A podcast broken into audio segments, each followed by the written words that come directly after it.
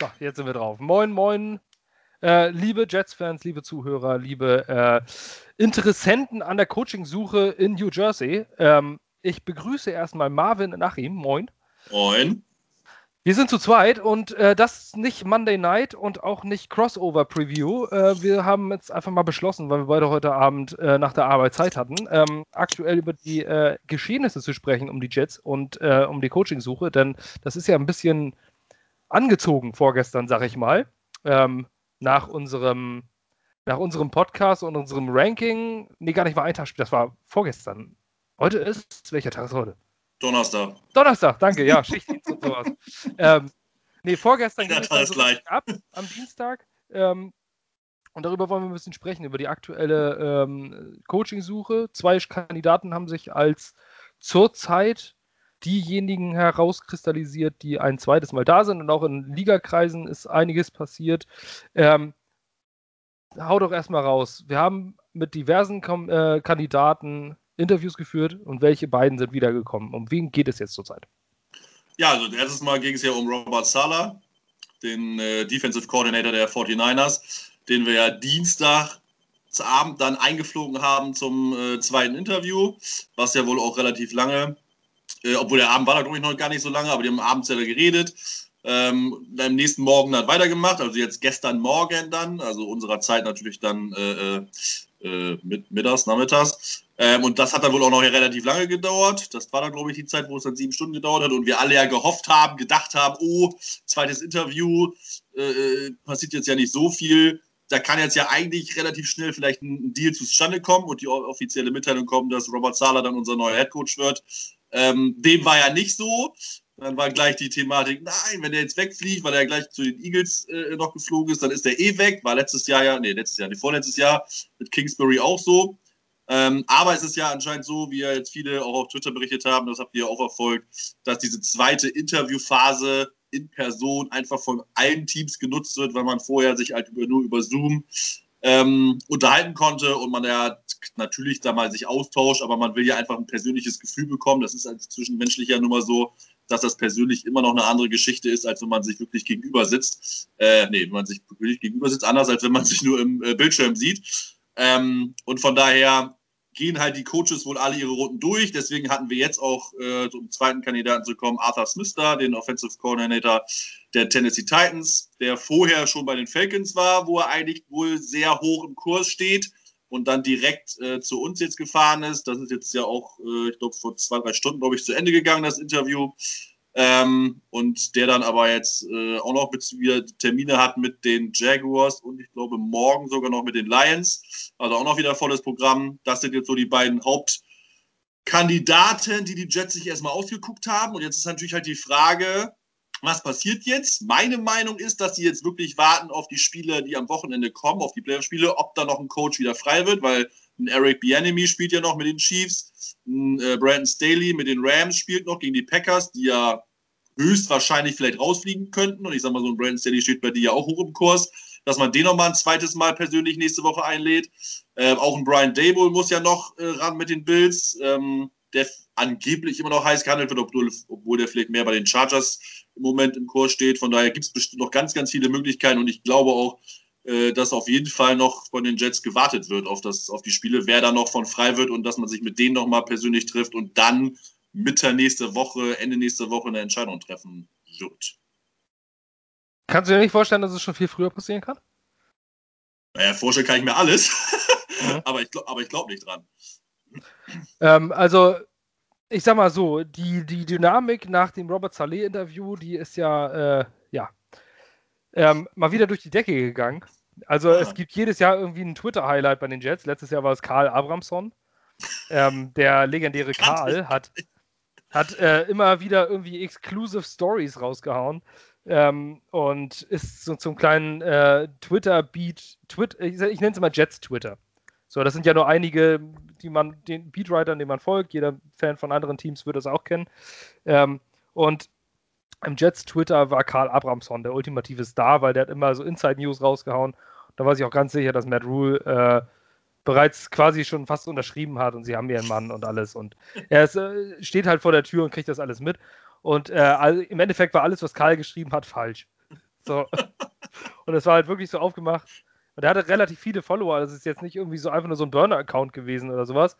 Sondern, ähm, ja, der hat das durchaus ernst gemeint. Und der lag immer falsch. Und naja, entweder war seine Quelle Manish Meta oder, äh, keine Ahnung, irgendeine Spycam. Ich weiß nicht. Also es war auf jeden Fall lustig. Und jetzt war es Bushboy. Bushboy, ja. Diesen, äh, das Witzige ist, diesen Twitter-Account, den folge ich schon relativ lange. Optimistic Jets heißt dieser Twitter-Account. Der ist gar nicht schlecht. Ähm, er haut keine Breaking News raus, aber immer wieder, ja, Takes zu den Jets, vernünftig geschrieben, ganz interessant auf jeden Fall. Kein schlechter Account. Aber Bushboy, so nennen sie ihn mittlerweile, ähm, wird deswegen so genannt, weil als es hieß, Robert Saleh wird eingeflogen, ähm, jeder, der schon mal im MetLife Stadium war, weiß, wo der Spiel Spielerparkplatz ungefähr ist. Ähm, und von diesem Spielerparkplatz, davor ist ein großer, dicker Zaun, wo die Spieler rübergehen. Also die gehen ganz normal über die Straße, nicht irgendwie gehen an den Leuten vorbei. Also es ist jetzt kein Hochsicherheitstrakt. Und dahinter ist aber ein sehr äh, gut verschlossener Parkplatz mit einem riesen Metallzaun außenrum, wo die Spielerautos stehen. Da kann man theoretisch während des Spiels hin, aber nicht an die Autos, weil es halt groß umzäunt ist. Hinter diesem Zaun stand Bushboy. Und da, äh, da ist dann so ein, so ein ähm, ja, so ein Busch halt, ne? Oder so eine Hecke. Und der saß da in der Hecke und hat Fotos vom Gebäude gemacht. Ähm, und hat dann so Fotos gemacht, wo dann, äh, wo das Auto ankommt, er sagt, er ist jetzt da und ich weiß doch gar nicht, warum sie es im Stadion gemacht haben, aber ich gehe davon aus, dass sich ein Trainer das Stadion angucken will und dass da viele Räumlichkeiten sind, bevor sie sich noch im Trainingszentrum treffen oder sowas. So, und da dann äh, das, das Auto, als es vorgefahren ist, fotografiert und er saß dann irgendwie bis zur New Yorker Ortszeit von 2 Uhr morgens, saß der da im Busch und hat Fotos gemacht und hat drei Fotos, verschiedene Fotos gemacht. Wenn ihr bei Twitter seid, Optimistic Jets, gebt das mal ein, zieht euch das mal rein. Ähm, für die, die fragen, ich bin immer noch da. So, also jetzt frage ich mich, worauf hat er gewartet, dass irgendwie weißer, weißer oder schwarzer Rauch über dem Stadion kommt oder sowas? Also keine Ahnung, worauf dieser Mann gewartet hat. Aber er hat Aufmerksamkeit bekommen von Joe Caporoso, von, ähm, von der Gotham City Crew, von Play Like a Jet, von, also von den ganzen Podcastern und Beatwritern da Aufmerksamkeit gekriegt. Und äh, manche haben ihm angeboten, warme Getränke vorbeizubringen und sowas. Ähm, also naja, von der kurzen bisher, von der bisher sehr kurzen Robert Saleh-Ära in New York ist auf jeden Fall Bushboy geblieben. Der hat einen ganz, ganz großartigen Job gemacht. Ich weiß nicht, was er da rauskriegen wollte, aber er saß irgendwie zehn Stunden in der Hecke. Also, man kann uns nicht vorwerfen, dass wir nicht äh, äh engagiert und äh, mit Leidenschaft dabei wären. Wir Nein. hauen uns auch in die Hecke, um irgendwelche Breaking News rauszukriegen. Genau, aber, äh, genau sie mitten in der Saison die äh, Fire Adam Gaze Demo mit drei Leuten. ja, ja an der, an der Ampel in irgendeiner Ecke kurz vom Stadion. Genau. Man kann über diese Fanbase wirklich sagen, was man will, aber sie ist echt special. Ja. und, ex und, extrem passioniert, das muss man wirklich sagen. Ich finde aber auch die, die Twitter, auch, die, die, auch so Michael Nanyo, die sind total witzig. Hat er das nicht gepostet mit unsere, die Robert Saleh-Ära, er war ungeschlagen, so einen ja, Tag oder so? Das genau. ist einfach geil irgendwie, ist total weil wir können sowas immer auch nur mit Geigenhumor noch ertragen, weil wir aber eh so kacke sind, da kann man auch solche Sachen einfach machen. Ich finde es total abgefahren witzig. Also, ja, ich bin, auch, ich bin auch totaler Fan von Ben Blessington, der, äh, ja. Co, der Co von, von Nadia oder der Host von Cool Your Jets. Ähm, das sind beides übrigens unheimlich junge Typen, die beide erst Anfang 20. Ähm, aber wirklich verdammt gut, fachlich. Also es ist jetzt nicht einfach nur, dass sie einfach nur podcasten können, sondern die sind auch fachlich irre gut. Ähm, und äh, Blessing hat dann auch einfach nur, als es hieß, Robert Saleh, we completed the second interview und einfach nur äh, getweetet, Pain. Das war's. ja, ja. Genau dasselbe hat, ja. er, hat er gepostet nach dem ersten Sieg gegen die Rams. Pain. so, also, ähm, naja. Bei denen ist es keine Überraschung, die waren während der Saison, war Michael Nann ja ein Riesenfan von Arthur Smith, King. Arthur, und äh, hat das jetzt, äh, und jetzt so langsam kommen die auch zu der Erkenntnis, dass es vielleicht nicht das allerbeste ist, aber trotzdem, den schließen sie nicht so aus wie viele andere Jets-Fans. Ähm, erstmal möchte ich ganz gerne bei Robert Salah bleiben. Ähm, Defensive Coordinator 49ers, wir haben am Montag darüber gesprochen. Ich glaube, viel, die, die das jetzt hier hören, haben auch schon viel über ihn gelesen und wissen, wer das ist. Ähm, deswegen möchte ich nicht so sehr auf seinen potenziellen Staff und alles eingehen. Darüber haben wir schon ausreichend gesprochen. Ähm, aber es war große Enttäuschung dass er das zweite Interview abgeschlossen hat, dass nur diese Nachricht kam. So. Wenn man sich an vergangene Jahre erinnert, war das immer so, wenn jemand zum zweiten Interview kam, da ging es eigentlich nur um die Vertragsverhandlung. Ähm, und wenn dann jemand weg ist, Ja, wir bei den Jets kennen das. Cliff Kingsbury ist abgehauen, Matt Rule ist abgehauen. Also die Guten sind immer weg und dann haben wir aber Adam Gaze gekriegt. Das ist halt, naja, Jetlife. Ähm, dieses Jahr ist es aber ganz anders. Ich war auch enttäuscht. Das gebe ich zu. Ich habe auch gedacht, dass es passiert. Dass man diesen Robert Saleh holt. Ich halte ihn für den perfekten Kandidaten für die Jets. Ähm, und natürlich war ich auch enttäuscht. Aber dann mit ein bisschen Abstand denkt man drüber nach. Und dann sagt man sich, warum könnte das wohl so sein? Die ersten Interviews Vorstellungsgespräche waren in den letzten Jahren natürlich immer in Person. Das ist ja kein Akt. Inneramerikanische Flüge kosten kaum was. Erstens. Und zweitens, das bezahlen eh die Teams. Und dann kriegst du auch noch ein geiles Abendessen. Natürlich fährst du dahin. Und außerdem bietet dir jemand einen Vertrag an für ein paar Millionen. Wer, wer, wer fährt denn nicht zu so einem Vorstellungsgespräch, wenn dich der Arbeitgeber haben will und dir noch ein paar Millionen gibt? Dann hörst du das natürlich alles an. so.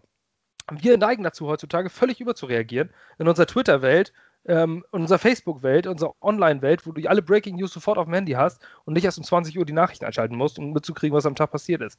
Deswegen ähm, erwarten wir immer sofort. So, man muss jetzt aber damit, äh, damit rechnen. Robert Salah kam Montagabend zum Interview. Der ist eingeflogen worden. Ganz üblich, dass jemand eingeflogen wird. Der kommt aus San Francisco. Das sind sechseinhalb Stunden Flug. Dann kommt er an, landet, hat einen sechseinhalbstündigen Flug hinter sich und eine dreistündige Zeitverschiebung. Unser Eins kriegt da einen Jetlag. Auch einen kleinen.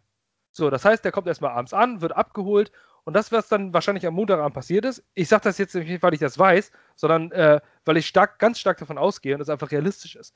Dann wird, wird er erstmal dort angekommen sein am Abend, dann werden sie sich erstmal zusammen hingesetzt haben, ihm einen Kaffee angeboten haben und wahrscheinlich zusammen essen. Und sich erstmal kennenlernen das ist ja wohl auch relativ wichtig, wenn du diesem Mann als Owner jetzt in Zukunft ein paar Millionen äh, überweisen möchtest. Dann sollte man ja wissen, wem überweise ich denn meine paar Millionen? ähm, denn die Frage, bevor sie aufkommt, das Coach-Gehalt hat nichts mit dem Salary Cap zu tun. Das ist völlig losgelöst davon. Das bezahlt der Owner dem Coach und gut ist. Das taucht nirgendwo anders auf. Ähm, öffentlich wird es trotzdem. So. Dann essen die zusammen dann ist es spät abends, dann sitzen sie da vielleicht noch bis 0 Uhr, bis 1 Uhr. Ich meine, die werden nicht ähm, Mario Party auf der Switch zusammenspielen, die werden sich schon über die NFL äh, und über Football und die, die, darüber unterhalten. Aber Robert Salah hatte da dann auch neben dem Flug zum Fahrt zum Flughafen, vom Flughafen weg, acht, neun Stunden Tour hinter sich. Jeder, der schon mal darüber geflogen ist, weiß, was das bedeutet. Das ist echt anstrengend. So, und dann ähm, wird das Interview am nächsten Tag fortgesetzt. Sie werden ihn ins Hotel gefahren haben. Dann hat er sein Hotelzimmer und am nächsten Tag kommt das Interview. Dann setzt er sich mit dem Owner zusammen. Dann wird über den Vertrag gesprochen. So, der legt ihm den Vertrag vor und sagt, bei, mal ganz davon ab, bei Robert Saleh ging es bis 15 Uhr Ortszeit ungefähr. 21 Uhr unserer ja, Zeit, als es hieß. So, ja. Also saß er bis 15 Uhr da, die haben sich über alles unterhalten. Vorher bei Zoom war ja schon klar, wer es ist, was seine, äh, was seine äh, Ideen sind. Und dann kriegt er einen Vertrag vorgelegt und dann sagt sich Robert Salah, den haben bis auf die Texans alle angefragt zu Interview mit offenen Stellen, richtig? Ich bin mir nicht sicher, ob das über vier. Ich weiß nicht, also Detroit auf jeden Fall. Zu den Eagles ist er jetzt direkt, also nach Florida geflogen. Ja. Wir, Chargers. Bei den Falcons war er auch. Falcons war er auch? Weil das weiß ich nämlich nicht genau. Ich meine, dass er bei den Falcons Ich meine, war. bei den Falcons war er, glaube ich. Äh, bin ich mir nicht so sicher, kann natürlich sein, aber die Texans auf jeden Fall nicht, genau. Aber dann war er zumindest von, also die meisten haben zumindest auf jeden Fall. Ja, gut, aber die Texans sind sozusagen auch so dysfunktional, das wundert einen nicht, ja. dass es da äh, nicht ist. Es ist schön, dass die Jets mal nicht die Worst Organization sind, sondern die Texans ja. jetzt gerade schaffen. Ja. Ähm, so, und dann hat er das erste, zweite Interview, das erste, zweite, ist aber das erste Mal, dass er in Person da war bei den Jets. Ähm, dann sagt er sich vielleicht, ja, hier kann ich mir gut vorstellen zu arbeiten das, ich teile, ich mag den General Manager, ich teile deren Philosophie. Ich kriege hier 4 Millionen im Jahr. So. Und äh, dann wäre dieser Mann doch dämlich, wenn er sich nicht die vier anderen Angebote hört, dorthin fliegt, sich erstmal anhört, was sie überhaupt wollen, was sie ihm überhaupt bieten, und dann sagen, hier, den Vertrag bieten mir die Jets an. Und dann sagt dann, wenn er, wenn er sich das da vorstellen kann zu arbeiten und nicht dann da so ein, so ein, so ein Typ wie bei den Texans sitzt oder diese Easter bei oder solche Konsorten. Oder äh, wenn, wenn dir da vernünftig, oder vernünftige Leute gegenüber sitzen und die sagen, die bieten dir was ähnliches, aber du würdest dann doch einen Tick lieber für die Jets arbeiten, aber sagen dir, ich biete dir 6 Millionen. Welcher Mensch sagt denn, ja, dann nehme ich halt die 4 Millionen, weil mir das ein bisschen besser gefällt, der Arbeitsplatz. Weil das Prinzip ist dasselbe. Du bist ein Headcoach in der NFL. Du bist, ja. äh, du bist äh, von, von, sag ich mal, März bis, bis Dezember bist du eigentlich quasi nie zu Hause. Ähm, du kümmerst dich nur um Football, ob du da jetzt in Detroit sitzt oder New York, New York sitzt. Ist für uns vielleicht sehr, sehr interessant, für die, aber vielleicht nicht aller, vielleicht nicht absolut maßgeblich. Dann sagst du natürlich auch, ist ein Arbeitsverhältnis. Das ist auch ein Job. So, und wenn ich irgendwo anders für denselben Job, den ich tue, nur mit anderen Kollegen, zwei Millionen mehr kriege, dann mache ich den. So, also soll es, es, ich sage damit nicht, dass es dann heißt, äh, man falsch über die, die Jets bieten zu wenig an. Aber man sollte sich erstmal alle Optionen angucken. Und erst recht, wenn, man, wenn das zweite Interview eigentlich erst das erste ist. In dieser Corona-Situation. Deswegen ist es in meinen Augen kein Wunder, warum nicht sofort der Deckel drauf gemacht wurde. Ja, ist ja immer so eine Sache, ne? Du weißt ja immer nie, wie die Menschen ticken. Also ich glaube zum Beispiel auch, dass man äh, gucken muss, wie komme ich mit den Leuten klar. Ne? So, und ich glaube schon, dass das schon auch für einen Headcoach oder für manche Personen ähm, wichtiger oder eine größere Rolle spielt, als man glaubt. Also ich meine, zwei Millionen ist natürlich ein großer Unterschied, aber sag jetzt mal, vielleicht, sagen wir mal, vielleicht ist es gar nicht so groß, aber sagen wir jetzt mal eine Million sagen und die Jets bieten, weiß ich als Beispiel jetzt sechs und Atlanta bietet sieben und du sagst aber, mein Gott, die Jets, der Douglas, voll der geile Typ, hat fast keine Haare so wie ich und total charmant und überhaupt und mit, mit Christopher Johnson fand ich auch, der ist total nett und süß und ich streiche ich gerne, der tut mir auch nichts. So, und wenn ich mit dem ein Tag-Team starten würde, dann würde ich sogar die Nasty Boys schlagen. ja, genau.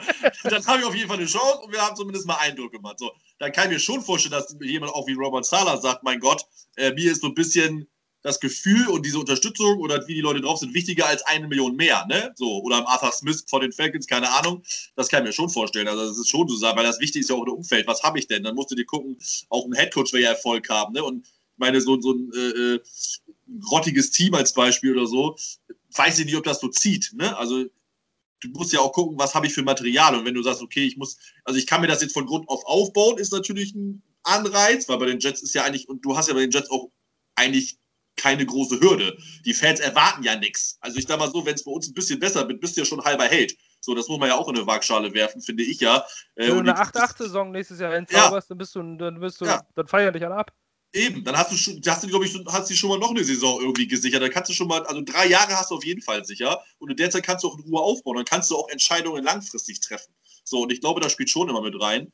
Ähm, und gerade in Robert Sala traue ich das, oder glaube ich schon, dass der auch jemand ist, der wirklich was aufbauen will. Ähm, der dann auch sagt, okay, ich, Instant Erfolg ist halt so eine Sache, ähm, aber jetzt muss man halt wissen, was die Leute wissen. Du kannst halt in den Körper nicht reingucken, aber ich glaube schon, dass das, äh, dass Sala bei uns nicht, äh, oder dass Sala uns nicht an, an letzter Stelle hat, sondern dass er schon in den, in den höheren, in den Top-Bereichen ist, wo er sagt, okay, entscheidet sich zwischen denen und, keine Ahnung, vielleicht noch irgendein anderes Team, was ihn jetzt ähm, attraktiv, ich finde, äh, attraktiv findet. Ich finde es immer nur geil, dass die immer auch so die Experten immer so Leute, sieht man ja, so ein Colin Coward hat ja auch so eine Prognose gemacht, wo welcher Coach landet und Salah landet immer in Detroit, nur weil er aus Detroit kommt. Wo ich dachte, wow, was eine Qualifikation. Das ist total clever. So, das ist total das ist einfallsreich. Genauso also, die Verbindung von Doug Peterson zu den Jets. Ja. Die nirgendwo kommuniziert wurde, nur weil Joe Douglas mit Joe Peterson mal zusammen äh, mit, Joe, mit, mit Doug, Doug Peterson mal zusammengearbeitet hat. Ja, ja, genau. Das ist total einfallslos. Natürlich kann das mal, kann das mal sein. Und ich glaube, Robert Sala findet es bestimmt auch nicht schlecht, wieder in seine Heimat zurückzukehren und da zu trainieren, weil ich mit Sicherheit, weil er mit Sicherheit mit den Lions auch eine persönliche Verbindung hat, wenn man da aufwächst. Ähm, aber das heißt ja nicht automatisch, dass er da hinkommt, weil ich meine, das Team ist jetzt ja auch nicht so, also das Team ist nun wirklich nicht so geil. Du hast halt Matthew Stafford und da weißt du auch nicht, was du mit der Zukunft machen willst. Also äh, ist jetzt für mich nicht so klar, dass er sagt, Mensch, das Team finde ich so geil, da muss ich jetzt unbedingt Trainer sein. Ne? Also, dann hat das was mit persönlicher Passion zu tun, weil Detroit ist ja, der, genau. eigentlich der am wenigsten erstrebenswerte Job zurzeit. Ja, in der aktuellen Situation. Ähm, weil die auch nicht gerade die beste Cap-Situation haben. Und der Draft-Pick, da weiß auch nicht, ob das jetzt ein äh, Top-Quarterback wird an der Stelle, wo sie picken. Ja. Das ist alles ein bisschen schwierig in Detroit gerade. Da muss man viel aufbauen und viel Herzblut reinstecken, sicherlich. Ähm, ja. Sehr schickes Stadion, äh, angenehme Fanbase, also zumindest habe ich die so kennengelernt. Ähm, da kann man schon was aufbauen, aber die Stadt ist halt auch mega hässlich. Das, aber gut, das wird dir wahrscheinlich als Detroiter egal sein. Aber wenn ich jetzt zum Beispiel überlege, ich wohne jetzt hier fünf Jahre in, in, in Ratzeburg. Ich bin ursprünglich Lübecker. Ich komme aus Lübeck. Ich liebe diese Stadt. Ich bin da groß geworden. Mein Fußballverein ist da und alles drum und dran. Ähm, und wenn mir jetzt ein Footballteam dort anbieten würde, ey, du kannst hier coachen, aber ich wohne jetzt ja gerade schon fünf Jahre in Ratzeburg, genauso ähnlich wie Robert Salah schon jahrelang in, in San Francisco wohnt. Ähm, und dann, dann wege ich ja nicht ab, dorthin zu gehen, wenn die Situation da kacke ist. Dann kann ich mir auch die, die andere Stadt in die andere Richtung, kann ich auch nach Schwarzenberg gehen oder sowas als Coach. So, wenn das da interessanter ist und ich da mehr aufbauen kann, ich die Leute da mehr mag, dann ist mir doch egal, ob ich in meiner äh, alten Heimat bin. Mhm. Also, ich weiß nicht. Also, das ist, finde ich auch ein bisschen überbewertet.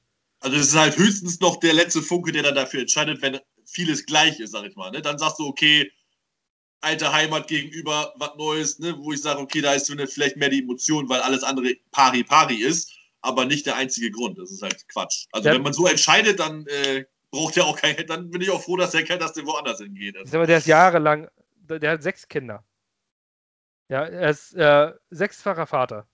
Warum sollte denn, also er nimmt schon die Interviews in verschiedenen Städten an. Das ist doch klar, dass er nicht in San Francisco bleibt. Ja.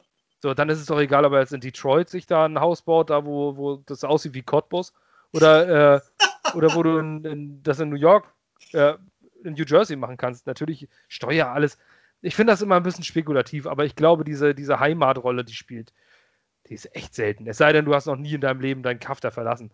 Jetzt, äh, bei, bei Pat Fitzgerald zum Beispiel in Northwestern. Da könnte man das mhm. vielleicht als Argument rannehmen, warum er kein Interview annimmt, weil er nicht aus Chicago raus will. Ja. Aber gut. Ähm, NFL ist, glaube ich, mehr so ein Nomadentum. Und ja. ähm, damit muss man halt leben, wenn man diese Karriere führt aber eigentlich allgemein auch im College, ne? Also wo die ja immer hinwechseln, dann gehen sie mal wieder hoch, mal wieder runter, dann von da nach da. Also das ist halt selten, dass du halt wie so ein Mike Tomlin oder wie auch immer mal über zehn Jahre an einem Ort bist. Das ist fast nie. Also vielleicht ein Prozent oder zwei Prozent der Coaches ist nun mal so. Ja, ich habe gesehen, nur sieben von 32 NFL-Head-Coaches waren vor 2016 bereits Coach bei ihrem Team. Ja. Das muss man sich mal ja. ausmalen. So, und deswegen sind diese Verträge auch so wichtig und deswegen verhandeln die auch so, so entscheidend. Du sagst ja nicht nur, ich coach gerne für die Jets, das sind keine Fans. Das ist ein Arbeitgeber-Arbeitnehmer-Verhältnis. Ähm, natürlich coachst du auch für deine eigene Legacy. Ich sag mal, wenn du so richtig verkackst, wie Matt Patricia oder sowas, äh, der wird seine Headcoach-Chance wahrscheinlich nicht nochmal kriegen. Oder erst in ein paar Jahren wieder. Äh, weiß man nicht. Also du musst auch schon den richtigen Spot finden, das stimmt schon. Das ist schon entscheidend, ja. Ähm, aber wenn ich mir so überlege, dass du, äh, dass du dann, dann, was ich, du musst ja auch aushandeln, wie lange kriege ich diesen Vertrag, denn es ist natürlich möglich, viele werden vorher entlassen, gehen lassen, freigestellt und so weiter und so fort. Aber Coaches-Verträge sind immer voll garantiert. Das heißt, dass die Owner, also Adam Gase zum Beispiel, hat einen Dreijahresvertrag erhalten, meine ich, ne? Seinerzeit? Ich meine auch, ja. Also eine hat er dann jetzt noch. Genau. Also das Gehalt kriegt er vollständig. So, das Schulden. Deswegen ist es auch immer so eine Frage, wann, ob man, wann man den Coach entlässt. Ein Owner, ich sag mal, wenn ich jetzt Owner wäre, okay, wenn du eine Milliarden hast, ist ja auch nicht schlecht. Davon kannst du ja durchaus auch mal bei Edeka einkaufen, nicht bei Aldi. aber wenn du das, aber äh, wenn du dieses Geld hast und du, also, du denkst ja trotzdem, es ist ja trotzdem Geld und du bezahlst jetzt äh, an jemanden 6 Millionen, dann überlegst du schon, feuere ich den jetzt wegen diesen einen Jahres, weil die Fans das unbedingt wollen und bezahle einen zweiten on top. Also bezahlen dann mal eben für einen Coach mal eben, was ich, 12 Millionen statt 6 Millionen. Oder schleppe ich den noch ein durch, äh, Jahr durch? Das sind alles so eine Dinger. Ähm, also da spielt schon deutlich mehr mit als äh, das, was, was, äh, was die Twitter-Bubble so äh, gerne hätte. Das ist eigentlich das, was ich sagen wollte. Ich selber mag es manchmal auch nicht so gerne sehen. Ich möchte auch gerne, dass so ein, so ein Kandidat, wo wirklich die gesamte Fanbase äh, positiv gestimmt war. Ich habe fast nichts, fast keinen einzigen Take von irgendjemandem gelesen, macht das sehr nicht. Sehr selten, ja. sehr selten. Und das ist bei uns ganz, ganz außergewöhnlich. Normalerweise sind Jets-Fans überkritisch und da kommen wir ja. gleich beim nächsten Kandidaten zu. Ja. Aber das war wirklich, wäre so ein Home Run-Ding gewesen. Der war letztes Jahr schon Kandidat. Ähm, in San Francisco hört man nichts Negatives über ihn. Okay, vor drei Jahren gab es mal so eine Überlegung, oh, ob der der Richtige ist. Aber da war die San Fran Defense auch ordentlich im Aufbau. Das muss ja auch sagen. Da war ja ein kein Sherman da, da war kein Bosa da, da war, der war, da war ähm, Robert Salah gerade aus Jacksonville, Linebacker-Coach, ist er gerade rübergekommen. Unter Gus Bradley, katastrophaler Head-Coach gewesen. Ähm, das war eine schwierige Situation, aber der hat, was er aufge äh, aufgebaut hat über diese Zeit, ist schon enorm. Also man hört über den auch nicht viel Negatives. Und dann sind plötzlich alle positiv gestimmt. Dann ist er auch noch einen zweiten Tag und dann ist er auch noch bis 15 Uhr Ortszeit von früh morgens an beim Interview, was wirklich, wirklich lange ist in NFL-Kreisen. Ähm, und da willst du den Deckel drauf haben. Gut, ist jetzt nicht so geworden mit zwei Tagen, äh, mit einem Tag Abstand, sage ich mir. Ja gut, ist wohl Teil des Prozesses. dann erst anschließend nach Philadelphia geflogen. Hat er auch ein gratis Abendessen gekriegt. Nach Florida. Ja, genau. Ja, richtig. Also Ja, die, also- genau, der Eagles-Staff sitzt in Florida. Genau. ich kann mir vor, kann das sein, da sind bestimmt nicht die Corona-Regeln zu streng, deswegen dürfen sie es wahrscheinlich, ne? Keine Ahnung, kann sein, ja. Der, Warum, der Governor- hängen die sonst in Florida rum? Keine Ahnung, ich glaube, Jeffrey Lurie hat einfach sein Boot auf der Yacht und sagt, ich gehe doch nicht nach Philly im Winter und will einfach in Florida abhängen. Wenn ich so viel Kohle habe, wie der will das auch machen. Ja, stimmt, sonst wird er ja Dosen beworfen. hat, er Howie Roseman einfach einfliegen lassen oder der ist einfach hingefahren und hat sich damit besprochen wegen Peterson und dann sind die halt gebleiben jetzt da auf ihrer Yacht und machen eine Pimmelparty und Sektschorle oder so. Das, Also da auch mag ich den, den, den Jets-Weg oder den von den Chargers lieber, das im eigenen Facility, äh, in der eigenen Facility Ja. zu machen. Und äh, dann schon mal zu zeigen, hier, obwohl, na gut, die Eagles meisten auch waren das da schon. Interview. Ne? Bei den Eagles ist das erste Interview, der war da ja noch nicht. Ja. ja, aber die waren ja schon in der Regel da in der NFL. Man hat ja schon mal gegeneinander gespielt. Ja, Na, aber wie auch immer. Ähm, deswegen ist es natürlich auch das zweite Interview wirklich so, so ein anderthalbtes Interview, würde ich sagen. Wegen diesem Zoom-Call vorher. Ich meine, wir kennen uns jetzt so, okay, wir kennen uns auch in Person. Wir haben auch Ja. nebeneinander geschlafen in New York, aber Ja. mal angenommen, wenn wir uns nicht kennen, ähm, dann so jetzt über Skype, klar können wir nett miteinander schnacken, aber es ist eine ganz andere Nummer, wenn man sich gegenübersteht. Das ist auch- Und das ist natürlich entscheidend. Und du, du nimmst ja auch nicht die nächsten, vor allem Joe Douglas entscheidet über seine eigene Legacy, über seine eigene äh, Karriere. Wenn der das jetzt verkackt, dann war es das für ihn als General Manager in dieser Liga. Für immer. Möglicherweise. Dann siehe einen John Itzig, wo ist der jetzt? Keine Ahnung, irgendwo noch so Assistent vom Assistenten. Genauso Mhm. Mike McKagan, der ist arbeitslos, seitdem er. Obwohl kann es sein, dass er auch irgendwo im erweiterten Coach. Weiß man ja mal nicht, kein möglich, aber Weiß- keine Ahnung. Aber diese Namen tauchen teilweise nicht mehr auf. Das ist nun mal so. Ja. Ähm, das heißt, das musst du jetzt richtig bringen. Und wenn du dann den ersten Kandidaten nimmst, ist ja auch egal. Wenn der perfekt ist, dann nimmst du ihn. So. Jetzt haben sie aber nochmal, und jetzt kommen wir zum nächsten, denn wir haben jetzt die halbe Stunde die Situation erklärt. Ähm, jetzt kommt der nächste Kandidat. Und das Mhm. ist Titans Offensive Coordinator Arthur Smith. Ähm, Arthur Smith weniger exciting, sag ich mal, weil er halt nicht wie Saleh, also ich persönlich, ich möchte so einen Saleh-Typen, ich möchte einen Coach, der einen Get-Back-Guy braucht. An der Seite, Die will ich auch mal für die Jets haben, weißt du, wo du Feuer siehst. Ähm, und Arthur Smith wirkt wie das Gegenteil. Ein ruhiger Typ, ähm, durchdachter Typ. Das heißt nicht, dass Saleh nicht durchdacht ist, sondern äh, dass er äh, halt emotional ist, also ohne Wertung. Und äh, Arthur Smith wirkt da deutlich gelassener an der Seite. Ähm, und das hat nicht so dieses Instant Excitement. Und äh, dann sagst du, oh nee, also dann höre ich aber bei Jets-Fans alle so, oh, bloß nicht und scheiße. Und ich finde das sowas von unfair, teilweise. Also was da, wie da so drüber geredet wird. Ich, teilweise lese ich Gaze 2.0. Und ich sage, was? Also kein Vergleich ist absurd. Arthur Smith hat mit Adam Gaze nichts, rein gar nichts zu tun, außer dass sie auf eine offensive Seite spielen und weiß sind. Sonst haben die nichts gemeinsam. Weder, ich habe bei Twitter gelesen, fairen Punkt, ähm, das sture Festhalten am First Down Run Game. Ähm, das ist wieder so eine Analytics-Ding, weiß ich nicht, irgendwie. Ähm, wenn du Derrick Henry hast, dann ist das durchaus plausibel. Auch wenn es vielleicht während des Spiels nicht funktioniert, okay, mag ja sein, aber du hast immer noch einen Derrick Henry, der trotzdem durch, durch Wände rennen kann. Und äh, es ist, natürlich ist es sinnvoll, mit zweitem und drei oder sowas reinzugehen. Aber wenn du zweiten und fünf hast, ist es auch nicht schlecht. Wenn du einen Henry hast, der regelmäßig seine fünf Yards macht. Okay, mag sein, kann man drüber diskutieren. Das will ich jetzt auch nicht sagen, dass es nicht, dass es nicht stimmt, weil ich mir nicht so viele Detailspiele angeguckt habe. Aber Arthur Smith war, glaube ich, fünf Jahre lang Defensive Quality Coach. Ähm, hat auf der defensiven Seite gecoacht. Dann war er Tight Ends Coach. Ähm, dann ist er jetzt unter drei verschiedenen Head Coaches. Wurde er im Staff behalten. Das musst du auch erstmal können. Dass die Leute da hinkommen und sagen, den behalte ich. Normalerweise wird ja mal komplett das Haus einmal gecleant. Zumindest bei den Jets ist es ja immer so. Ähm, da bleiben maximal eins, zwei Assistenzcoaches, vielleicht der Special Teams Coordinator, aber der Rest geht raus. Und äh, Arthur Smith ist immer da geblieben und äh, ist dann jetzt auch noch zum Offensive Coordinator geworden und hat einen äußerst guten Job gemacht. Nur im letzten Spiel jetzt, nur weil im letzten Spiel die Titans kacke aussahen, regieren jetzt plötzlich alle über. Wäre dieses Spiel in Woche 3 gewesen, hätte es keine Sau interessiert. Und Derrick Henry hätte jetzt im letzten Playoff-Game oder hätten, hätten die Titans wieder 45 Punkte gemacht. Da hätten alle gesagt, ja, das Smith ist das Geilste, was uns passieren kann. Ich finde das ja, aber es ist halt reaktionär. Es ist halt auch halt wichtig, in dem Playoff-Spiel halt auch dann da zu sein. Ne? Und ich meine, es stimmt natürlich, wenn man Derrick Henry hat, der kann dir immer einen Run brechen, auch für 70, 80, 90 Yards. Ähm, und dass man das immer mal wieder versucht, ist ja nicht, ist nicht das Problem. Ich glaube, er ist halt, ich meine, was hat der dann? 18 Runs, 40 Yards, irgendwie sowas? Ähm, und 18 Runs ist jetzt ja auch jetzt nicht mega viel. Er ist ja nicht mit dem 35 Mal gelaufen oder so. Ähm, von daher, ich habe das Spiel zwar geguckt, aber so eher so nebenbei.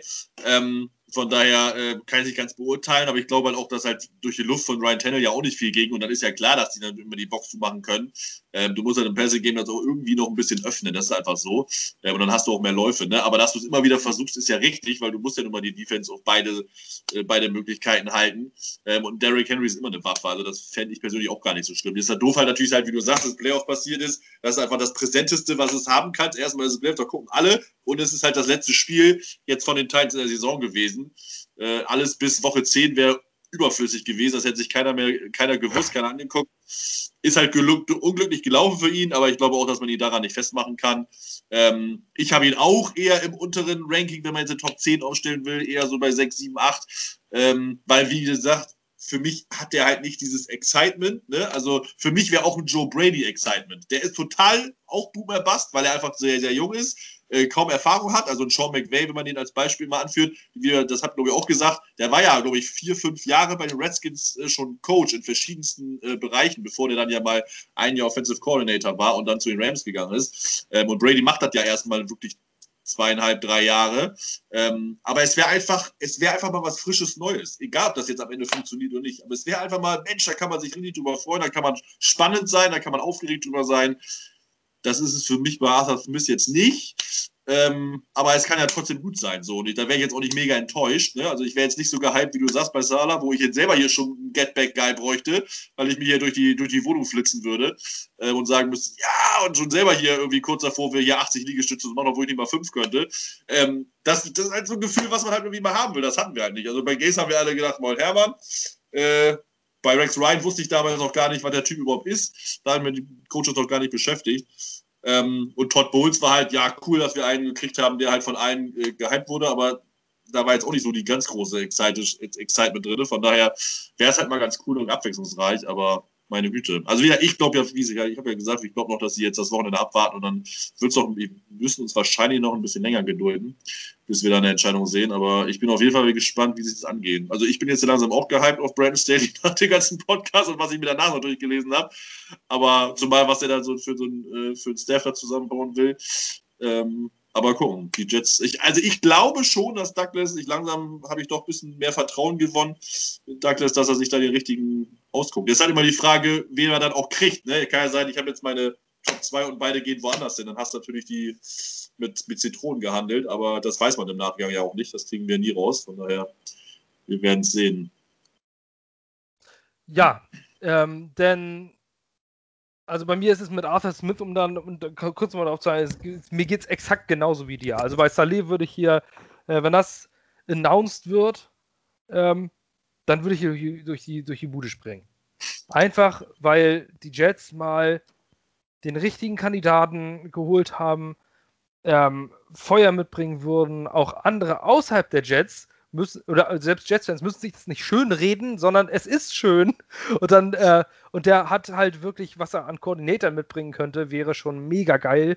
Äh, wirklich nur aufregende Namen von Mike Kafka über Mike LaFleur und Mike, Daniel, äh, Mike Daniels. Auf jeden Fall wird es ein Mike dann. Ähm, hatte ich ja schon in den News geschrieben, ne? Ja. Klingt, ist zwar nicht sehr kreativ, aber klingt immer noch besser als Dowell. Ähm, und insgesamt würde da, der hat, der hat unter Shanahan und würde halt Feuer an die Seitenlinie bringen. Und ich glaube, dass ein Saleh auch ein Typ ist, der das Play-Calling auch an den Defensive Coordinator durchaus abgeben würde. Ja. So viel, wie man von ihm hört, ist er so ein, so ein, äh, so ein Leader-Typ, ähm, der den ganzen Laden mitnimmt, auch mit seinem, äh, mit seinem Feuer mitnimmt. Und so einen brauchen wir. Wir brauchen mal so jemanden, unbedingt. Und wenn ein Joe Douglas, dem ich mehr vertraue als bisher jedem General Manager der New York Jets, seitdem ich Jets-Fan bin. Ähm, was heißt Vertrauen? Ich glaube an ihn. Vertrauen tue ich erst bei Resultaten bei den Jets, ähm, weil wir die nicht haben. Und äh, das wäre schon, das wäre aufregend. Bei Arthur Smith ist es so, während der Saison, um Gottes Willen, Entschuldigung, äh, während der Saison habe ich, ähm, habe ich auch ganz oft gedacht, Arthur Smith, das wäre doch mal geil. So, nicht diese, diese, äh, dieses moderne, also modern ist gut, aber dieses stumpfe nur Passspiel. Weißt du, wir, wir werden nur passen. Wir machen Passing Schemes, Passing Schemes. Cliff Kingsbury siehst du. So, der hat die Andrew Hopkins und der ist in die Playoffs gekommen. So, also der auch mal dieses Laufspiel einbindet, ähm, der Tight Ends gecoacht hat, Jono Smith zu einem irre guten Tight End gemacht hat, Delaney Walker. Das sind alles, äh, also die Titans haben aus, sag ich mal, Spielern, auch Tight Ends, die nicht so viel sind, viel, viel rausgeholt. Und der mit dieser Offense wirklich Meisterhaftes geleistet hat, nachdem Mariota weg ist mit Ryan Tannehill. Also, ne, von den Müll jemand, von jemand anderem für ein, ist ja nun mal so gewesen, für einen tiefen Draft-Pick einfach zu nehmen und äh, Ryan Tannehill sieht plötzlich aus wie ein Top 10 Quarterback. Ähm, das ist schon gut und der weiß schon, wie er arbeitet. Und der hat auf die defensive Seite gekuscht. Finde ich alles aufregend. Aber der wirkt, egal welche Dinger man sich von ihm anguckt, einfach nur sehr ruhig. Das erinnert mich nicht an äh, Adam Gaze, kein Stück. Das erinnert mich an Todd Bowles. Ähm, auf der offensiven Seite. Auch wenn er schon Defense gecoacht hat, Todd Bowles niemals Offense gecoacht hat. Aber das erinnert mich so ein bisschen an Todd Bowles. Ich glaube, der ist nicht gemacht für New York. Und das ist, äh, das ist die Sache, die ich gerne mal wieder hätte. Ich wäre gerne mal wieder wie meine Anfangszeit, als ich Jets-Fan war, mit Rex Ryan. Äh, kein, Rex Ryan war überhebliches Großmaul, aber das passte trotzdem zu New York und New Jersey. Das passte einfach. Das ist so ein Jersey-Guy gewesen. Ähm, das, so musst du auch mit der, mit der Presse umgehen. Da musst du denen auch mal irgendwas hin, irgendeinen Knochen hinwerfen, dein Fußfetisch oder was, geil was. Max Sanchez-Tattoo. ja, also die Sachen, weißt du, das schmeißt der Presse ja. das hin. Und das hat. Ryan ja bewusst gemacht. Weißt du, der ist ganz bewusst hat er in die ganzen Knochen hingeworfen, weil er damit umgehen konnte. Weißt du, so jemand, der mal laut ist, der charismatisch ist, ähm, sowas braucht diese Franchise aktuell. Und äh, Arthur Smith verkörpert das für mich nicht. Ich glaube, dass Arthur, Arthur Smith ein sehr, sehr guter Headcoach wird in dieser Liga. Kann ich mir wirklich vorstellen. Ähm, und ich könnte mich auch da reinreden. Ähm, oder mich, wenn ich mich damit beschäftige, sollte es Arthur Smith werden, würde ich mit Sicherheit die positiven Schlüsse draus ziehen. Bei Adam Gaze hatte ich das nicht, konnte ich das nicht. Da hat man immer nur irgendwie versucht, sich das zu schön zu reden. Das, ich, bei Arthur Smith müsste ich mir das nicht schön reden, sondern ich müsste mir das Excitement einreden. Ich glaube, du weißt, worauf ich hinaus will. Ja, yeah, natürlich, ja, ähm, klar. Ich glaube, Arthur Smith würde dieses Team auch nach vorne bringen. Aber ja. ich sehe in ihm nicht so diesen CEO-Typen. Zumindest von außen nicht. Vielleicht nee. überzeugt er im Interview volle Granate. Wer weiß. Naja, sag mal so, es wird ja seine Gründe haben, warum er jetzt noch einer der wenigen, also der, einer der ersten beiden ist, mit dem man schon das zweite Interview gemacht hat, weil man hätte ja auch andere Kandidaten, die wir schon interviewt haben, die man auch hätte interviewen können jetzt im zweiten Rutsch. Ne? Also Joe Brady hätte man schon interviewen können. Ähm, äh, äh, ähm, Brian Dable? Nee, gar nicht. Nee, so. wer war denn der andere, die Coordinator noch? Die Bills sind ja noch drin. Gott verdammt nochmal. Äh, wir haben noch den anderen ja, auf dem Kopf. Naja, es gibt, also es gibt auf jeden Fall noch ein, zwei, die man hat. Ich meine, auch Marvin Lewis hättest du noch interviewen können, der hat ja gar keinen Job im Moment. Ähm, bis auf deinen Arizona State Assistant Linebackers, Head Coach, dein Ding da. Ja, gut, die Saison ist ja durch. Saison, Genau, die Saison ist eh vorbei. Von daher, den hättest du auch noch mal schon mal ein zweites Mal interviewen können, hat, man, hört man jetzt auch nichts. Das heißt, es haben, die beiden haben ja schon in irgendeiner Art und Weise herausgestochen. Sonst hätte man Und mit ja Doug Peterson gab es auch noch kein Interview seit, seit dem Ende. Genau, genau. Oder gab es, ne, genau, da gibt es auch noch nicht wirklich näher Gerüchte, außer dass irgendwelche Experten meinen, sie haben da ihre Verbindung ja hergezogen. Mehr hast du es ja nicht. Also es gab ja noch nicht sonst wirkliche Gerüchte, dass Rapperport oder Schäfter oder wer auch immer oder Justina Anderson, wer auch immer irgendwie Rang und Namen noch hätte, weil die Connections haben, das gesagt haben von wegen, ja, die haben zumindest mal angerufen. Da gab es ja auch gar nichts zu. Also ähm, ich glaube auch nicht, dass das Peterson passiert. Ja, ein bisschen Befürchtung hat man immer. Also, aber das glaube ich, glaube ich nicht, weil wir haben unsere neun Kandidaten interviewt. Davon haben sich jetzt meiner Meinung nach wahrscheinlich vier so herauskristallisiert. Ich glaube halt, dass die zwei ersten beiden interviewt wurden jetzt zum zweiten Mal und zwei spielen einfach noch, welcher von denen das auch immer ist. Und dann muss man warten, ob die dann raus sind oder nicht. Es wird natürlich interessant, wenn halt von den beiden beide weiterkämen, ohne dass wir natürlich wissen, wer es ist. Und man halt dann nächste Woche einfach von aus den anderen entscheiden muss und dann irgendwie Nägel mit Köpfen machen muss, weil man das Risiko nicht eingehen möchte, dass äh, beide dann irgendwann von anderen Teams irgendwie weggenommen werden. Ähm, aber das wird man äh, nie wirklich erfahren und da muss man mal gucken. Also wieder, ich glaube, Mitte, Ende nächste Woche wird es eine Entscheidung geben. Aber ähm, bis dahin werden wir uns wohl noch gedulden müssen. Aber ich bin auch gespannt. Ich bin echt gespannt, wer es wird, weil ich habe immer noch keine Ahnung. Also ich habe immer noch, glaube ich, ob, ob, das schon die Tendenz ist, die beiden. Ich glaube das noch nicht so ganz. Also ich glaube, die haben noch, dass Douglas noch äh, mindestens einen jetzt am Wochenende von den Coaches von Bienemy, Dayball und äh, Staley äh, wohl noch auch in den Top 2, 3 hat. Vielleicht, halt wartet, vielleicht wartet er noch ab, ob jemand jetzt äh, ausscheidet. Aber die Sache ja, ist genau. ja, wenn, das kann natürlich auch sein, dass sie sagen, die will ich mir auf jeden Fall nochmal angucken. Aber wenn mhm. ein Robert Saleh oder ein Arthur Smith in diesen Interviews mega überzeugt hat und du sagst, den will ich. So, ja, das gut. ist, wir eins zu eins teilen wir hier die, äh, die Philosophie. Dann lässt du ihn seine Interviews machen. Vielleicht ist Robert Salah einfach, einfach nur ein sehr, äh, ein sehr äh, gut erzogener Mann, der sagt, wenn ich einen Termin, äh, Termin habe, dann halte ich den auch ein. So, und ich bin ein Mann, der sein Wort hält, was ja auch ein gutes Zeichen wäre. Ähnlich ist es bei Arthur Smith ein gutes Zeichen, dass äh, Loyalität, weil er noch nie die Titans Organisation verlassen hat. Mhm. Ähm, dann ist das vielleicht eine gute Eigenschaft. Dann sagt er, okay, die Eagles haben mich schon eingeladen, die haben schon einen Tisch reserviert äh, bei Papa John's Pizza und ähm, die haben auch schon, die haben auch schon Mietwagen, haben die auch schon bezahlt und den Flieger. Äh, natürlich mache ich das noch. Ja. So, und ich wäre ja auch blöd, wenn ich mir das nicht angucke, weil vielleicht ist das die einzige Chance meines Lebens. Wenn du dann als Coach verkackst nach drei Jahren, dann war es das. Dann äh, bist du vielleicht für Jahre raus und nicht jeder Coach kommt ein zweites Mal wieder. Die wenigsten sogar. Ähm, deswegen sagst du vielleicht, okay, jetzt erstmal alle Chancen abwägen. Ähm, und es ist auch so, wir sind Jets-Fans, wir hoffen natürlich, dass die Jets uns einen Job anbieten, aber in der Welt der NFL ist der Arbeitgeber in erster Linie die NFL. Und ähm, da musst du deine Chancen schon abwägen. Und das ist schon richtig. Du wartest nicht dein ganzes Leben, bis die New York Jets anrufen. Das ist halt in diesem nee. Geschäft nicht so. Ähm, auch wenn sie Kindheitsfans dieses Teams sind. Trotzdem nicht. Ähm, es ist immer noch ein Job. Und äh, wir sind Fans und deswegen bewerten wir das völlig unterschiedlich. Ähm, ich glaube aber, dass Saleh und Smith schon sehr hoch auf der Liste stehen. Aber Arthur Smith steht auch ganz, ganz oben auf der Liste bei den Falcons, wie ich gelesen habe. Also ein Tweet von einem Bekannten äh, mit, mit, genügend Followern, also es ist jetzt nicht irgendjemand, sondern mit so einem Häkchen dahinter, ich weiß gerade nicht, wer das war, hat getweetet, mein Verständnis der ganzen Sache ist, die Falcons lieben Smith und mögen Saleh und die Jets mögen Smith und lieben Saleh. So, also den Vergleich auch mal kurz. Wir haben jetzt ja nur diese beiden Kandidaten, um den mal zu, äh, zu, äh, zu spannen. Das Interview von Arthur Smith ging um 11 Uhr Ortszeit zu Ende und das Interview von Robert Salah um 15 Uhr. So, also die haben sich mit Salah deutlich länger unterhalten. Ob das jetzt ein Indiz ist, sei mal dahingestellt. Vielleicht haben wir noch einfach nur länger gesprochen. Ähm, oder man musste zwischendurch nochmal austreten oder keine Ahnung, welche Gründe. Oder man hat sich zusammen noch irgendwie man hat den, Busch, noch eine Poker den Buschboy nochmal gesucht. Genau. Oder von wurde von Buschboy interviewt und gejagt. Weiß der Geier was. Ähm, ob das ein Indiz ist, äh, weiß ich nicht. Ich glaube schon. Vielleicht ja. hast du diese beiden Kandidaten angehört und sagst, es geht jetzt nicht besser. Und ich warte jetzt ab, bis der Salah seine Termine hatte in, in Philly und äh, morgen fliegt er nochmal nach Los Angeles zu den Chargers. Ähm, hast ihm ein Vertragsangebot angelegt, hingelegt und hast gesagt, weißt du was, wir führen unser Prozess weiter. Wenn du den Job willst, ruf mich an dann hast du ihn. So, wir geben dir die Zeit, denn ja, wir haben noch drei andere, die spielen am Wochenende.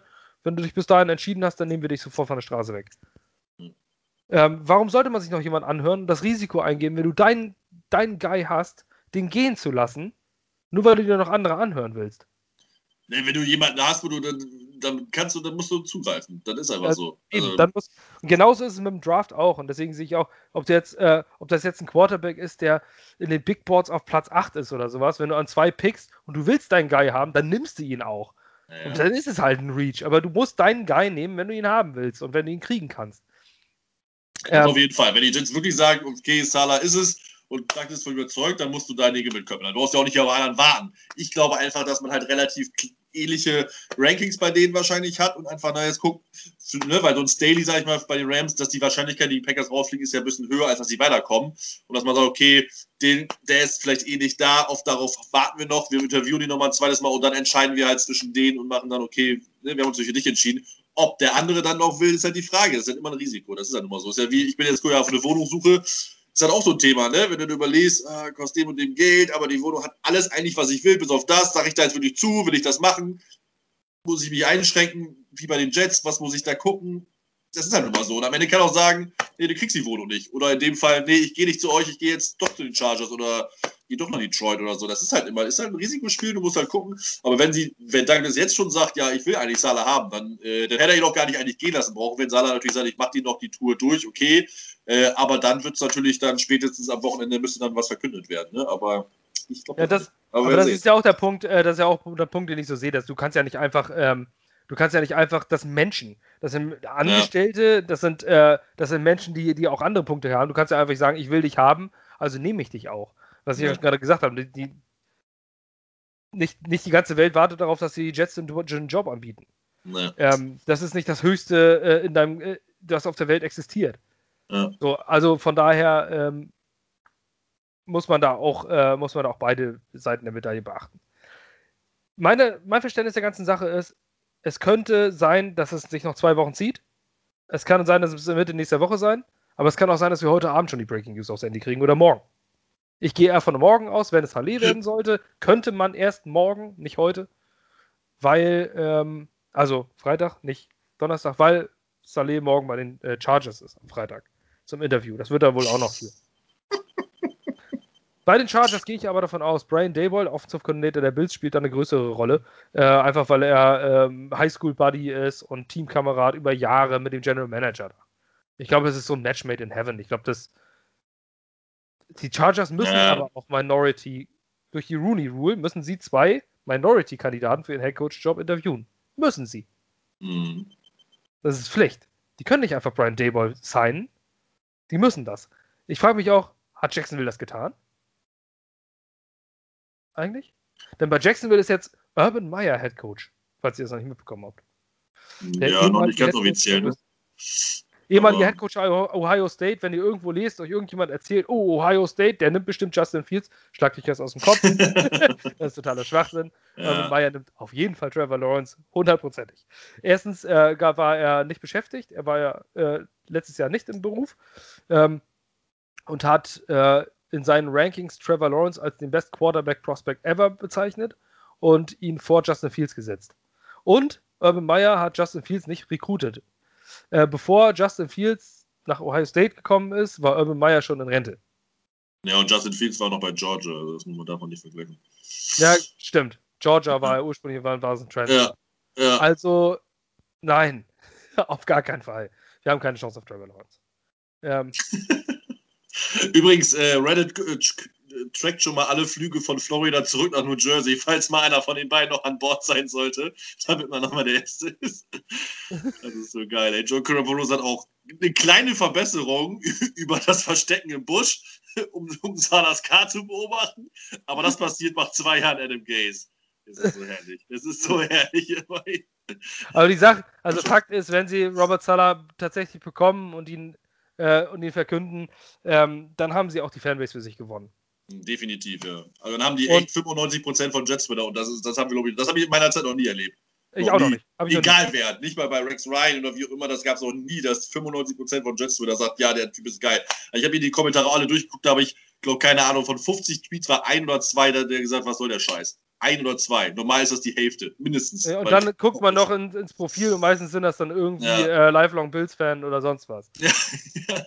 Also es ist wirklich, das wäre äh, nicht, es heißt natürlich dass sie, nicht, dass sie es deswegen machen sollen, aber ich sag mal, bei der letzten Coaching-Suche haben eigentlich alle gesagt, ähm, Adam Gase ist ein schlechtes Hiring.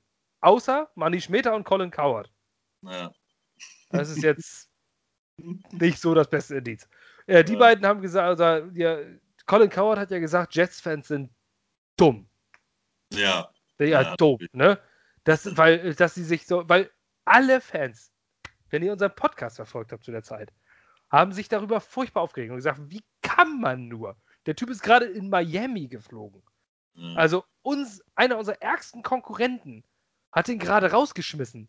Wegen Unfähigkeit. Die haben ihr Team kaputt gemacht und brauchen danach ein Rebuild. Und den nehmt ihr unter Vertrag und es ist genauso gekommen. So. Bei Mike McHagnon war es ähnlich. Als der General Manager wurde, hieß, oh, ich weiß nicht, irgendwie super, ach nee, Ja, den kannte kaum jemand, ne? Der war ja. bei Houston der war zwar respektiert, aber den kannte und ich hatte kaum jemand auf, auf, auf, auf Pfanne. Aber damals war der Job halt auch nicht attraktiv. Ne? Alle, die ja wollten, wir haben ja George Patton angefragt, der jetzt bei den Broncos ist, jahrelang bei den Vikings. Ich glaube, Scott Fitterer, der jetzt bei den Panthers hoch im Kurs, haben wir angefragt. Die hatten alle keinen Bock, weil sie wussten, was für ein scheiß Job das ist. Und dann musste es dann natürlich nehmen. Und Mike McKinnon war auch so ein Thema. Der war froh, dass er den Job gekriegt hat. Der kam aus New Jersey. Also ich habe ich gerade wusste ich vorher gar nicht gerade erst gelesen. Äh, der ist New Jersey Junge. Da haben sie den wahrscheinlich auch genommen und gesagt, Mensch, super, ich habe einen Job und bin befördert worden. Ne? Das war auch wieder so eine Sache. Die Jets haben sich einfach nichts erarbeitet, um irgendwie attraktiv zu sein. Das ist einfach so. Und das ist so das Problem. Von daher. Ja, und dann, aber auf jeden Fall war das so, dass die Fanbase und auch, auch die Beatwriter etc. Es sind ja, ist es ja nicht immer nur, wenn ich das teilweise in amerikanischen Facebook-Gruppen mitkriege, das ist ja nicht, das ist ja unfassbar. Mhm. Dass die Leute immer null Ahnung von ihrem eigenen Sport. so, also was sie teilweise für einen Scheiß schreiben. Letztes habe ich einen Mockdraft, Mockdraft gesehen, wo äh, in der ersten Runde äh, Travis Etienne und Najee Harris zu den Jets gehen. Zwei Running Backs. Und du sagst, ja, One-Two-Punch, wo du sagst immer, seid ihr dumm oder sowas. Ähm, ich dachte, das war das nicht der PFF-Draft, die das nur einfach das, machen. Ja, das war auch PFF College, ja. Das die war, machen das nur, um uns zu ärgern, Alter. Das ist so. Ja, so ein Trolljob. Richtig äh, erbärmlich eigentlich. Von, von, der, von der Plattform wie PFF, die sollten das Twitter vielleicht sein lassen. Und sich auf das konzentrieren, was sie können. Ja, das ist nur mal zu, zu ärgern und das braucht so eine respektable, sag ich mal. Eigentlich haben die das gar nicht nötig, ich weiß gar nicht, was das soll, aber gut. Das finde ich auch erbärmlich. Ähm, bleibt, Schuster bleibt bei deinen Leisten. Ja. Ähm, na, auf jeden Fall wäre das bei Salah etwas, wo sie es instant gewinnen würden. Bei Arthur Smith nicht. Nee. Ich weiß, beim letzten Hiring sagte Christopher Johnson, äh, ich möchte nicht Twitter gewinnen, ich will Footballspiele gewinnen. Mhm. Ja, nach dem Signing von Adam Gaze brauche ich dann nicht viel zu, zu sagen, aber ähm, vielleicht hat er aber auch gemerkt, dass Twitter auch nicht immer ganz Unrecht hat. Natürlich ist es kein weiser Rat, nur auf die Fans zu hören. Aber man sollte auf die Stimme der Fans hören. Schließlich mhm. kaufen die deine Sachen, die sind die Herz und Seele deiner Franchise, des Teams. Ähm, und ein bisschen darauf hören wäre schon sinnvoll. Gerade den, dem einen oder anderen Experten oder Beatwriter mit Fachexpertise mal ein bisschen zuzuhören, ist vielleicht auch gar nicht so verkehrt. Wenigstens mit reinspielen lassen in die Entscheidung. Und wenn sie jetzt sich diese beiden Leute angucken und sagen, die sind ähnlich qualifiziert, dann nehme ich den, womit ich auch die gesamte Fanbase mitnehme. Ja, ist so. Also meiner Meinung nach. Gerade in der jetzigen Situation, also gerade jetzt, wo, de, wo und die. Wo man sie bisher ignoriert hat. Wo man äh, die genau. zwei Jahre ignoriert hat. Du hast sie auch nach der letzten Saison, hast du die gesamte Fanbase und alle ignoriert, nach, mit, mit den äh, Forderungen, äh, Gays rauszuhauen, weil es ja so ein vielversprechender Abschluss war. Ich sage bis, bis heute, sage ich, dass diese 6-2 Abschluss der Saison eine Katastrophe für die Jets war. Dass, ja. wir, dass, wir, äh, dass wir sechs bedeutungslose Spiele gewonnen haben, wo, äh, wo sich manche kurzfristig war für mich eine Katastrophe. Und nachhinein war es ja auch eine Katastrophe, weil die Jets noch also, ein Jahr länger Gays hatten und dadurch alles zusammengebrochen ist. Also ich muss auch gestehen, ich hatte dann auch Hoffnung oder habe mir dann oder ich habe mir vielleicht Hoffnung eingeredet. Aber das Schlimme ist einfach auch, dass ja Christopher Johnson gesagt hat in der PK, äh, Adam Gaze coacht Football, wohin die Offense in der Zukunft hingeht. Also das war so irgendwie ja im Nachhinein äh, der, der Hohn überhaupt. Ich weiß auch nicht, was ja, er da gesehen aus hat. Sicht der, aus Sicht der äh, XFL? ja, genau. Wenn die immer Inside Runs machen, dann äh, ist das so, genau. Nee, aus, schon, aus also, XFL, IAF hat er ja Football schon so gecoacht, wo die Zukunft hingeht. Da, da die Verbindung oder die Beziehung Fan, Mannschaft oder Franchise ja richtig kaputt ist, sollte man oder ist es, wäre er gut beraten, zumindest mal ein bisschen die Twitter-Stimmung einzufangen und zu sagen, okay, wenn wir wirklich beide auf gleicher Höhe haben, gehe ich lieber eher mit dem mit dem, mit dem äh, Popular Guy, als mit dem vielleicht, der vielleicht nicht die ganz große Begeisterung hat, weil dann hast du einfach eine Aufbruchsstimmung, die du einfach brauchst in der jetzigen Zeit. Die ist unerlässlich, äh, damit die auch irgendwie äh, die Unterstützung bekommen, auch das Team, auch in den ersten Spielen, wenn dann bis dahin dürfen ja wahrscheinlich wieder Zuschauer ins Stadion, ähm, um das Team auch zu pushen. Ähm, und ich glaube, für, das ist halt wie so, wie so ein Raketenstart einfach, ohne, da, ohne zu wissen, wo die Rakete dann hingeht. Aber das ist einfach nur eine Initialzündung, die brauchst du einfach. Also das, du musst einfach einen Splash-Fire jetzt machen, meiner Meinung nach. Klar geht Douglas da auf die Summe, die für ihn sicher ist, aber eigentlich kannst du da, kannst du da nicht drauf verzichten. Aber ich bin sehr, sehr, sehr, sehr gespannt. Ich kann es kaum erwarten, wer es am Ende wird, weil ich auch wirklich überhaupt keine Ahnung habe. Weil Gates hat sich da, glaube ich, doch, ja, glaube ich, damals dann noch relativ schnell rauskristallisiert, ne? Meine ich irgendwie. ja, das waren neun Tage. Ähm, ja, ja. Am 10. Januar, meine ich, war es, oder am 9. Januar. Ja, genau. Also das äh, im Moment ist es ja keiner und es ist ja hat auch noch keiner irgend, irgend ist ja noch gar kein Domino gefallen. Ähm, ist dann die Frage, ob natürlich jemand, der, wenn jemand anfängt, dann geht es ja in der Regel vielleicht auch ein bisschen schneller, weil die dann alle irgendwann Panik kriegen und sagen, scheiße, einer ist schon weg, jetzt müssen wir doch mal entscheiden. Gut für uns ist, dass Jacksonville bereits der Hammer gefallen ist, weil da sollte Robert Ja. Saleh die 1B-Option sein, hinter Urban Meyer, wenn sie den nicht aus dem Retirement bekommen. Das haben sie jetzt aber. Ähm, Ähm, sieht so aus, ja. ja, er ist da eingeflogen worden, Finalized Deal, wurde schon alles interviewt. Michael Lombardi hat das gesagt von The Athletic und wenn der was sagt, dann ist das meistens auch so. Ähm, von daher, Aber nicht ähm, offiziell. Ich muss mal abwarten. Auch ja, nicht ganz offiziell, aber er ist mit dem Privatjet eingeflogen. Und wer fliegt jemand mit dem Privatjet ein? Nur das haben so- die Eagles auch gemacht bei Salah. Das war auch Privatjet von äh, Jeffrey Lurie, glaube ich. Ja, gut. Aber er wird da mit Sicherheit hingehen, das ist auf jeden Ja. Fall so, klar. Wenn er da schon hinfliegt aus dem Retirement, dann, dann wird das eine Option. Ähm, Staley ist der heißeste Defensive-Scheiß seit Erfindung der Landleberwurst. Das finde ich auch nicht schlecht.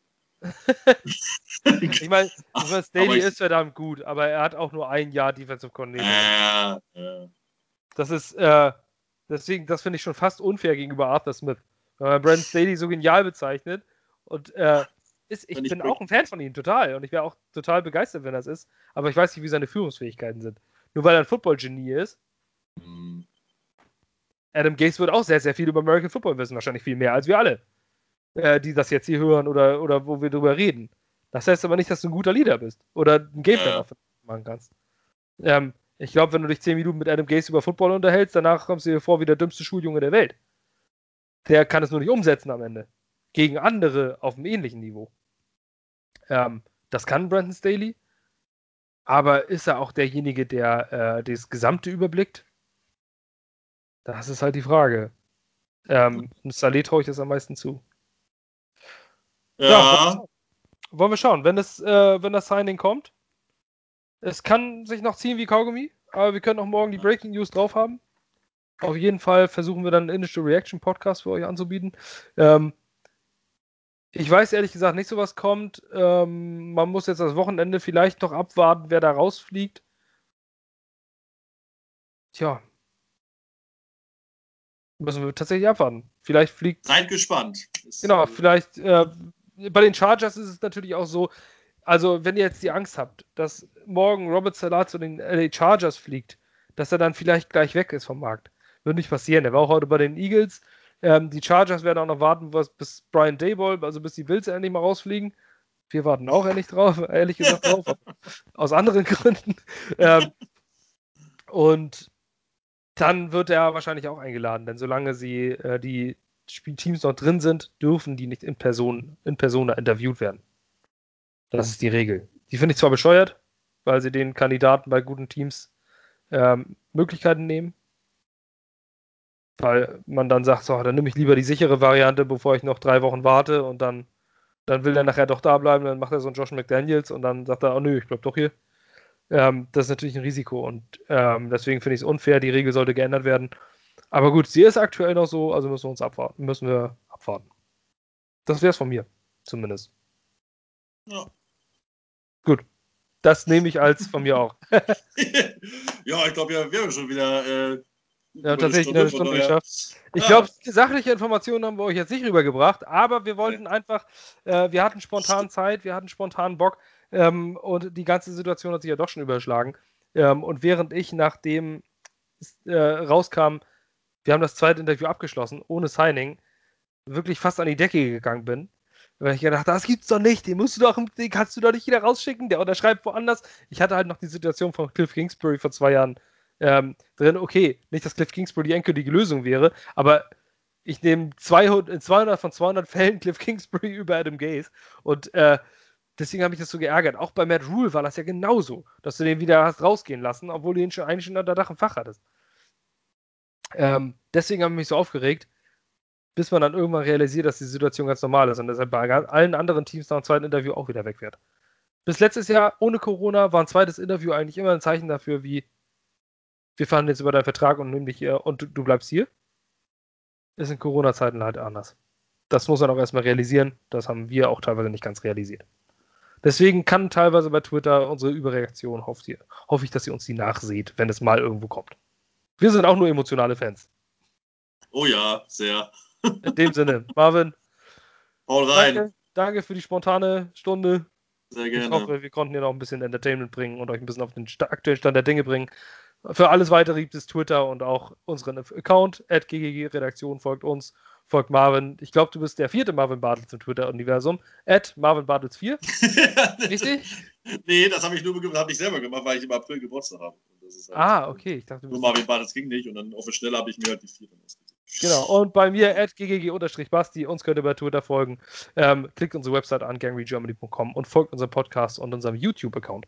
Danke fürs Zuhören. Falls ihr irgendwas anmerken wollt oder sowas, wir hören euch immer gerne zu. Schreibt uns eine Mail, schreibt uns bei Twitter, kommentiert bei Twitter. Wir antworten dann immer zuverlässig. Wir beide sind auch die Typen, die Twitter äh, bei uns am Laufen halten. Falls irgendjemand mal die nicen Faces dazu sehen wollte. genau, zu den so. Sachen, die da so geschrieben werden. Hoffen wir einfach, dass die Jets den richtigen Coach finden. Ich, würde, ähm, ich finde, es ist schwierig, sich immer auf einen endgültig festzulegen. Ich hätte, zurzeit bin ich voll auf dem Salat-Train, tut, tut. Genauso, ähm, Marvin ist jetzt wahrscheinlich auch schon nah dran. Ja, ziemlich. Ähm, zumindest äh, hängst du äh, schon mal den Waggon ran.